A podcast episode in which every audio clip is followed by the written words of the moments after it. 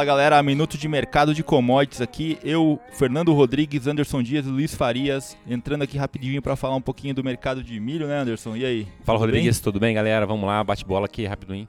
Então a gente está vendo o milho aí fazer novas máximas aí nos últimos dias. Março bateu acima dos 55, chamou bastante atenção, porque desde 2016 esse milho não subia tanto. Lembrando que 2016 tivemos uma baita problema, né, de colheita aqui no Brasil. E agora o curto prazo está acontecendo o seguinte, Rodrigues. A gente não está tendo colheita de milho ainda, a oferta está muito escassa. A gente vai ver se perdurar por mais uma ou duas semanas aí até começar a colheita efetivamente aí em São Paulo, Minas Gerais, que é onde abastece a região de Campinas aqui. Isso é milho verão, né? Isso é milho verão, claro. Uhum. Lembrando que ainda estamos, ainda vamos colher a grande parte vamos do milho colher. verão ainda, entendeu? A gente não está falando de milho safrinha. Safrinha pode ver que a curva do tá de para setembro, que seria a nossa safrinha, ela já está bem abaixo do que está acontecendo no curto prazo. E 60 é isso, mais ou menos. Né? Exatamente, né? 43 acima ali, bateu até 44, chegou a bater. Chegou a 44. Exatamente. Isso aí, claro, impulsão do dólar principalmente, não é nem questão da oferta, mas a gente tem visto muita, muita gente originando milho a preço abaixo, do, inclusive, do que está na bolsa. Tem rodado muito no Mato Grosso, né? Você comentou Exatamente. comigo, né? O pessoal avançou bastante nas negociações esse ano, então praticamente a safra 20 comercializada. Comercializada, aí. né? Exatamente. É, tem bastante coisa E é legal que o que chama atenção é que nos últimos anos você não via a indústria tão ativa nessas fixações. Esse ano a indústria acelerou bastante a comercialização.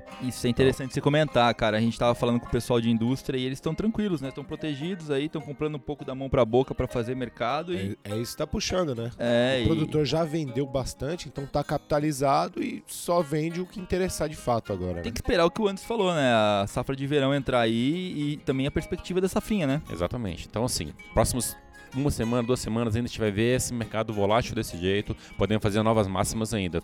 Físico em São Paulo, a oferta é muito curta, não chega milho do Goiás, que na teoria era o que abastecia São Paulo nesse período do ano. Então o milho lá, tá, inclusive, está até tão caro na comparação de bases quanto aqui. Então, assim, o preço não está não tá errado, o preço aqui é isso mesmo. Esse a gente vê negócio de 55 hoje físico. É então, assim, tem esse suporte. Agora, não sei até quando o pessoal vai conseguir continuar pagando esse nível de preço. Isso vai depender muito da colheita que vai se avançando na próximas semanas. É, ontem eu estava no Bloomberg puxando algumas informações e a dinâmica de preço é que até o meados de março é natural que o milho continue a preços altos e depois começa a ceder. Pode ser diferente esse ano, esse ano tem um desenho, já começou com um desenho um pouco diferente, mas na, normalmente em março vem a realização. É o que a gente comentou durante os últimos programas aí que a gente tem falado no, no Ruralcast sobre a espera da, da safra verão e a perspectiva da safrinha, né? Então é todo mundo que está nos escutando aqui, é, fica essa, esse ponto de atenção. A gente está esperando a safra verão ser colhida, como o Anderson comentou, a perspectiva de plantio de safrinha de safrinha inverno, que também é um bom ponto um ponto muito importante destacar, que está tendo incremento de tecnologia, o produtor está investindo em tecnologia nessa safrinha. Sim, a cobertura está sendo muito bem feita, a gente vai ter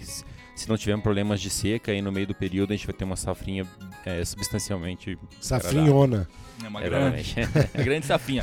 Pessoal, é isso aí, dólar bem volátil, mercado bem estressado, né? Então isso corrobora também para as commodities aqui no Brasil, né? Então a gente viu que com o coronavírus aí as commodities lá fora cederam bastante e aqui o mercado interno parece que não, não, não sentiu tanto quanto o mercado externo. Mas acho que vale a pena frisar, isso foi o Minuto Mercado de Milho, né? Falamos sobre o mercado de milho. Ficar atento aí às próximas semanas, como o Anderson comentou. Colheita de safra verão, de milho verão e perspectiva de plantio milho safrinha. Galera, até mais. Um abraço. Vamos lá. Valeu, abraço, até mais.